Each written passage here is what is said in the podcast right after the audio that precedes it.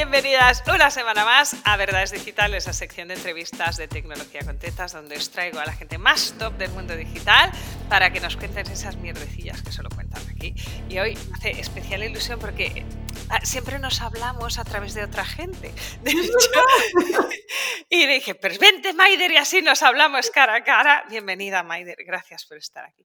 Si hay alguien que no te conozca, que me parecería raro en el mundo online, pero por si acaso hay algún despistado que acaba de llegar, cuéntales quién eres y qué haces. Bueno, soy Maider Tomasena, soy copywriter, tengo dos empresas, una escuela de copywriting y también una agencia, la agencia Fluo, donde ayudamos a grandes marcas a profesionalizar el copy que escriben y a crear textos disruptivos para diferenciarse en el mercado. Básicamente eso y en las formaciones, pues formaciones en escritura persuasiva y, y, nada, y vivo de esto desde hace ya, desde 2013, desde 2013. Así que... voy a hacerte una confesión. y a los que nos oyen también.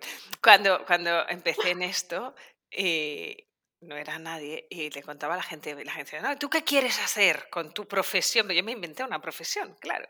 Y yo dije, yo quiero ser como Maider del copy. que la gente diga, Maider, ¿Copy o copy? Pues que la gente diga, digital, tecnología, alba. Ese era mi objetivo, mi, manera de explicarlo. Me encanta. Soy como un concepto. Eres un concepto de marca. Me encanta. Me encanta. Bueno, bueno, brutal, brutal. Qué bueno. Así que ya sabes cómo va, son seis preguntas, siempre las mismas, y luego en función de lo que me cuentes, pues hablaremos de cositas. Perfecto. Eh, pregunta número uno: ¿Cuántos suscriptores tenías al final de tu primer año emprendiendo? Pues yo te diría, no lo tengo así confirmado, pero creo aprox más o menos eh, había como unos 4.000 o así. Eh, sí que es cierto que es que es algo que trabajé mucho, porque al final mi primera mentora fue Laura Rivas, fue la que me puso el copy en el camino, y Laura me dio las instrucciones. Aparte de decirme que esto era una profesión en que yo no tenía ni idea, me dijo, tienes que hacerlo muy bien, pero tienes que trabajar mucho tu lista de correo. Y por aquel entonces, la verdad que en marketing online no se trabajaba tanto, tanto, tanto la lista de correo. Entonces, claro, eh, me dijo, tienes que hacer también ciertas acciones para aparecer en eh, escribir artículos para otros blogs que tienen muchísima más autoridad que tú y más visibilidad y de esa manera pues vas como no eh, captando más suscriptores entonces pues Mm, fue una tarea, eso es, fue una tarea bastante sencilla porque tenía como el lead magnet. De hecho, o sea, como que entré en el mundo digital con toda la artillería. De hecho, esto fue como llamativo en el sentido de, que justo en esa época lo que se estilaban eran los blogs. Y claro, yo ya entré con mi página web, página principal estática, explicando muy bien qué es lo que hacía, mi mensaje de marketing, bueno, todo lo que eh, Laura Rivas me explicó de maravilla. Y yo, como una hormiguita, pim pam pum, todo lo que me dijo lo hice y entonces de esa manera pues entran muchos suscriptores. O sea, esto sí que fue algo bastante, bastante rápido. Eh, bastante rápido, sí. Mm. ¿Cómo vendiste tu primer producto digital? Mi primer producto digital fue sobre cómo crear tu primera página principal, que se llamaba Home Copy Makeover, y lo vendía a través de una plataforma que se llamaba eh, Gumroad, eh, que ahí alojaba mi producto y ya no, fíjate, ya ni, casi ni me acuerdo cómo lo entregaba. Sé que tenía en S3 en Amazon ahí, mm, como no, el producto montado, eh, que era un PDF que la gente se podía descargar y tal, y, fue así, fue como muy, muy, muy rápido. Y fue una experiencia chula.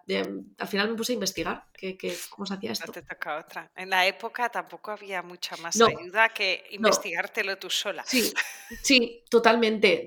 De hecho, es un poco lo que te estaba diciendo fuera de cámaras que que, siento que en estos 10 años he estado mucho a tener que saber qué herramientas utilizar para todo, o sea, para todo. Eh, para todo. De hecho, me acuerdo que realmente mi primer lanzamiento como tal, em, de hecho, mi primer curso digital no fue de copywriting. La gente cree que me puse ya enseguida a aprender de copy y la verdad es que no fue así. Mi primer curso digital así eh, importante, que me costó mil dólares, fue sobre cómo hacer un buen lanzamiento de infoproducto. O sea, y era un curso en el que me enseñaban a grabar los tres vídeos estos famosos, ¿no? Del, del Jeff Walker. Y me acuerdo que no me explicaban cómo se hacían realmente los. O sea, yo veía una misma página. La parte de atrás. La parte de atrás. Y me acuerdo, y no me va a olvidar en la vida, y le tengo que mencionar a, a Is, eh, que es una grandísima amiga también de este mundo digital maravilloso. Ella tiene la, eh, un, blog de, de, Nueva York y un blog también sobre Maldivas y también creó su plataforma Mamá Quiero Ser Blogger. Y me acuerdo estando con ella en el hotel, en una habitación, o sea, a las 5 de la mañana me desperté así de... ¡Ah! Ya sé lo que hay que hacer, hay que triplicar la página de Lead Pages con el vídeo, pero haciendo esto, lo otro. O sea, ese sentimiento lo conozco. A mí me pasa en la ducha, ¿no? A las 5 de la mañana. Pero es como, ¡ah! Me acaba de venir, ya sé cómo hacerlo. Voy, pero antes de que se me olvide. Sí, porque además era, era un secretismo, incluso a ¿no? colegas del sector, nadie, nadie te lo quería contar, o sea, era un rollo, o sea, era como, y yo, que fíjate, soy, o sea, transparencia. Bueno, es más, todavía a día de hoy hay gente que me manda mensajes, Maider, ¿cómo has hecho tu podcast? ¿Cómo lo has montado? Y les envío las personas que me han ayudado, que y ay, me, lo, me han llegado a enviar flores a casa, eh, vino, porque entrego esa información así tal cual, porque digo, pues es que ¿qué más da? O sea, vas a estar peleándote, vas a dedicar 3.000 horas a buscarlo, yo te lo cuento, yo lo he hecho así, mira, y estas han sido mis cagadas, ¿no? Y me, me viene muy bien. O sea, al final pues, ¿no? Esta información, sí, total. He preguntado aquí para luego, secretismo técnico. Eh, ¿Gadget o app favorita de tu vida personal y o profesional? Porque a veces van como muy pegadas. Mm, vale, gadget, gadget favorito, yo te diría que los AirPods, la verdad, estoy... todo, el día. O sea, es que es verdad que me faltan y estoy como, a ver, el móvil, ¿no? Pero en general, em, sí, para entrevistas, para, para, todo. Em, para todo, sí. Y luego, evidentemente, el micro, un buen micro. O sea, tengo aquí un Rode eh, que lleva años conmigo y, si puedo me lo llevo. O sea, que al final para mí esto es eh, oro molido. Y, ya está. Y te, antes te podría decir, no, hay una cámara y tal, pero me he dado cuenta, he, he, sido de gastar mucho dinero en gadgets y darme cuenta que al final realmente con el teléfono puedo hacer muchísimas cosas. Y, y dejarme de tanta, tanta tecnología no necesito tanto. ¿Y qué es lo que mola comprarse gadgets nuevos? Jolín, sí. Bueno, si abro ese armario y hacemos un Wallapop, lo que saldría de ahí. Sí, y los míos están aquí abajo, que no sé. ¿Mejor decisión tecnológica que has tomado en esta larga carrera de, en el digital?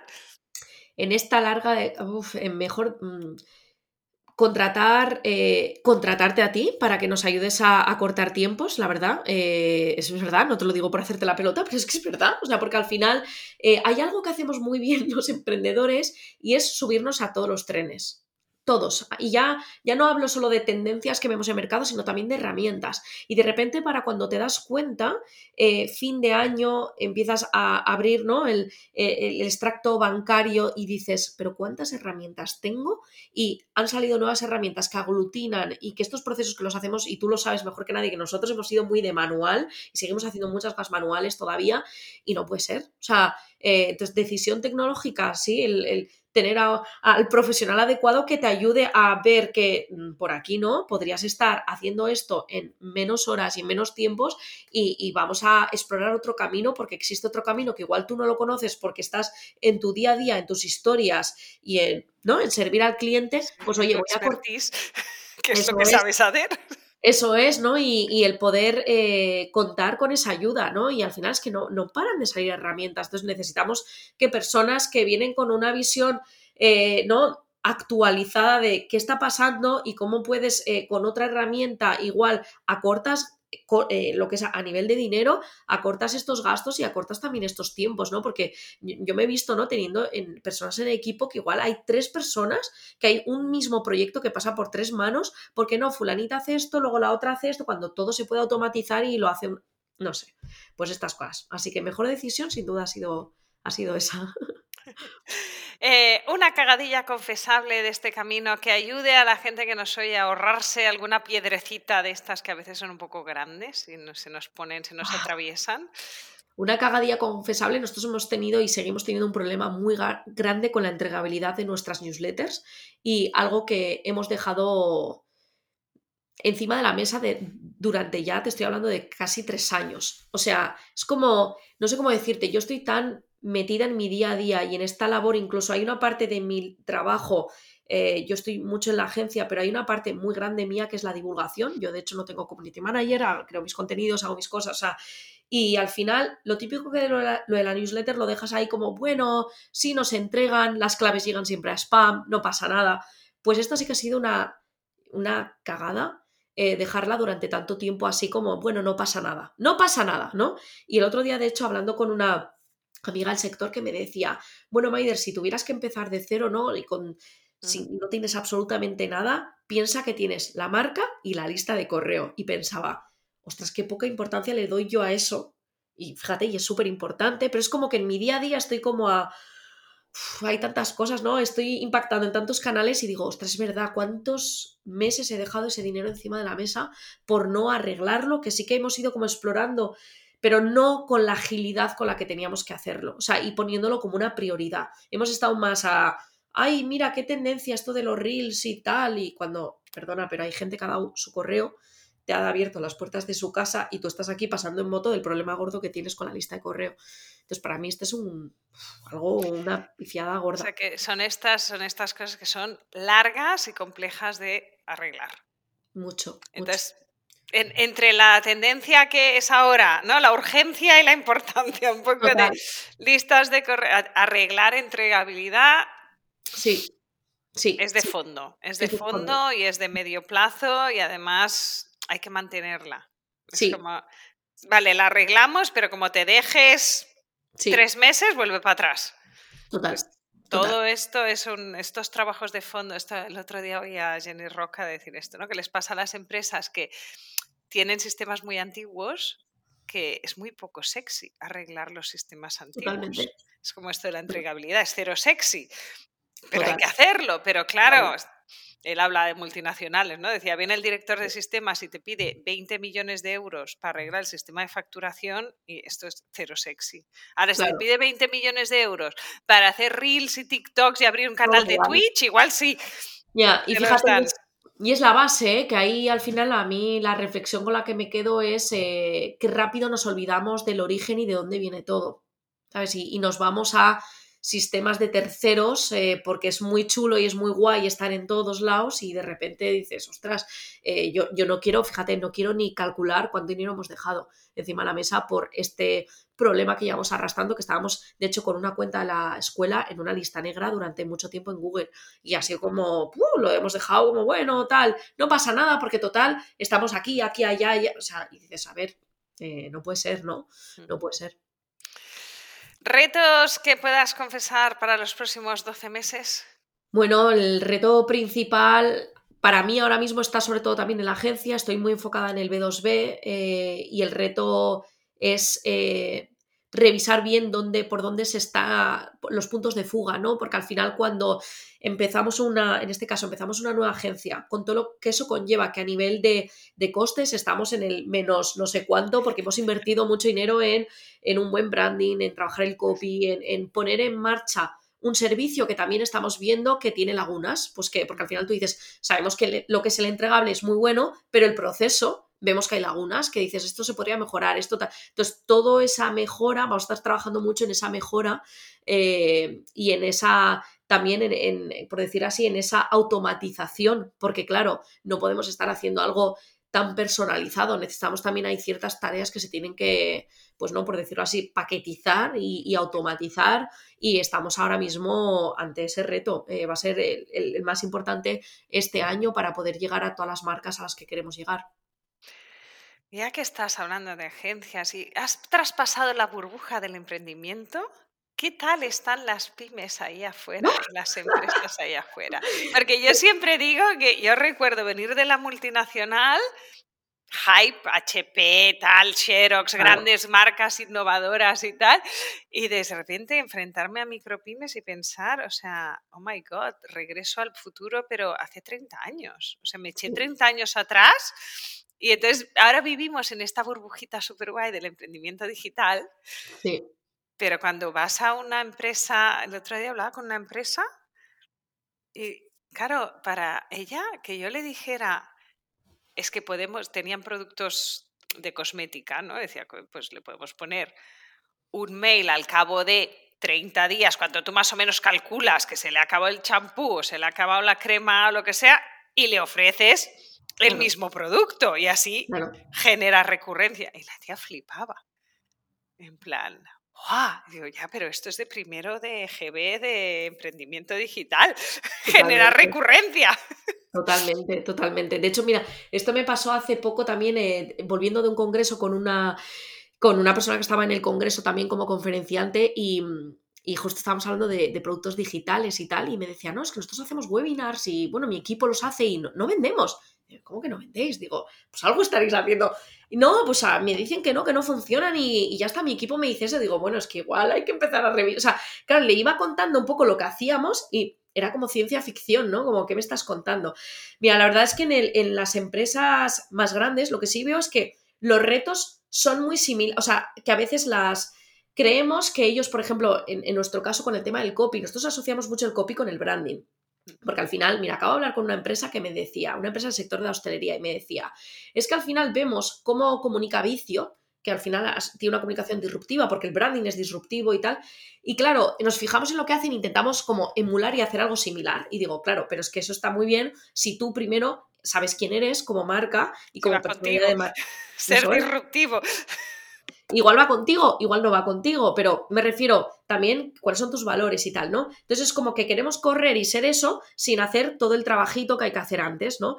Y entonces, claro, ¿qué está pasando? Que las empresas también lo estoy viendo, mira, con un, sector súper poco sexy, eh, aerotermia, eh, calderas y tal. Eh, claro, ah, queremos llegar al consumidor final y ellos te dicen, es que nuestra comunicación es muy del B2B y ahora queremos ir al B2C. Y yo siempre les digo, no, no, B2B, B2C, si es que a mí me da igual, estamos hablando a personas. O sea, es que entiendo lo que quieren decir, para mí eh, lo que ellos me quieren hacer, lo que leo entre líneas es, B2B es comunicación poco sexy, informativa, de bostezar, de tal cual y la, el B2C es como guay, chachi. No pasas del catálogo en papel al TikTok. Claro, entonces ahí hay, eh, realmente veo el reto y digo, pues es el mismo. O sea, al final estamos hablando de que es copy y al final copy, la definición es decir la verdad de una manera que jamás lo haya, se haya dicho antes para persuadir. Ostras, pues es que B2B o B2C a mí me da igual. O sea, estamos hablando lo mismo que tiene que ser, pero evidentemente teniendo en cuenta cuál es eh, tu marca, ¿no? Entonces, te vienen con frases con históricamente lo hemos hecho así, pero queremos cambiar. Nos va bien, pero empresas más pequeñas nos están adelantando. O sea, nos hemos dormido en los laureles, o sea, te van contando cosas que dices, claro, es que hemos estado como muy tranquilos y ahora nos damos cuenta que a través de la comunicación pues eh, podemos, tenemos el poder de decir las, las cosas de manera distinta, ¿no? Entonces, claro, yo veo realmente que al final el reto es bastante similar, solo que aquí nosotros tenemos ya que trabajar mucho mira, por un lado, el ego de los equipos y el, y el, poco conocimiento que pueden tener de nuestra disciplina los líderes, o sea, el tomador de decisión.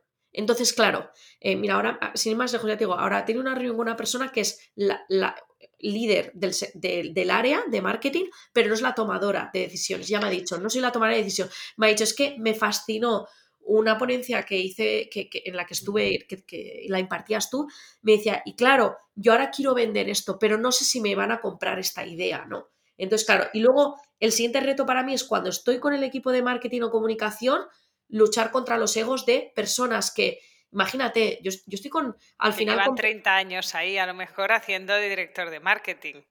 ¿Y quién eres tú para decirme a mí que ese texto que a mí me, que ese no te lo puedes perder es maravilloso? ¿quién eres tú para decirme esto? Sí, sí, yo, yo de hecho salí de la, esta es mi normativa, cuando me hice autónoma, dije que iba a hacer tecnología no política.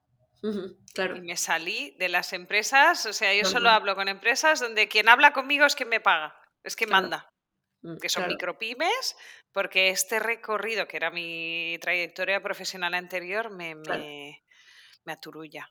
Claro, normal, normal. Si es que al final, sí, es, así, ya te digo, a, nivel de, de, copies, yo un poco lo que veo, o sea, que al final lo que me van diciendo al final lo que están buscando es profesionalizar el copy que escriben. Se están dando cuenta que las áreas, todos los departamentos de marketing, comunicación, muchas veces producto, que es también quien entrega como una serie de características del nuevo producto que lanzan, necesita saber algo de copy para explicarles bien por qué han creado ese producto y no otro, ¿no? Entonces, claro, eh, al final se, ven que, claro, a nivel de copy no tienen ni idea y necesitan herramientas, ¿no? Pero ya no solo a nivel de copy hacia el exterior, ¿eh? Estamos cada vez con más formaciones de copy interno. ¿Cómo hablo a mi compañero? Qué poca empatía tengo a la hora de pedirle algo. O sea.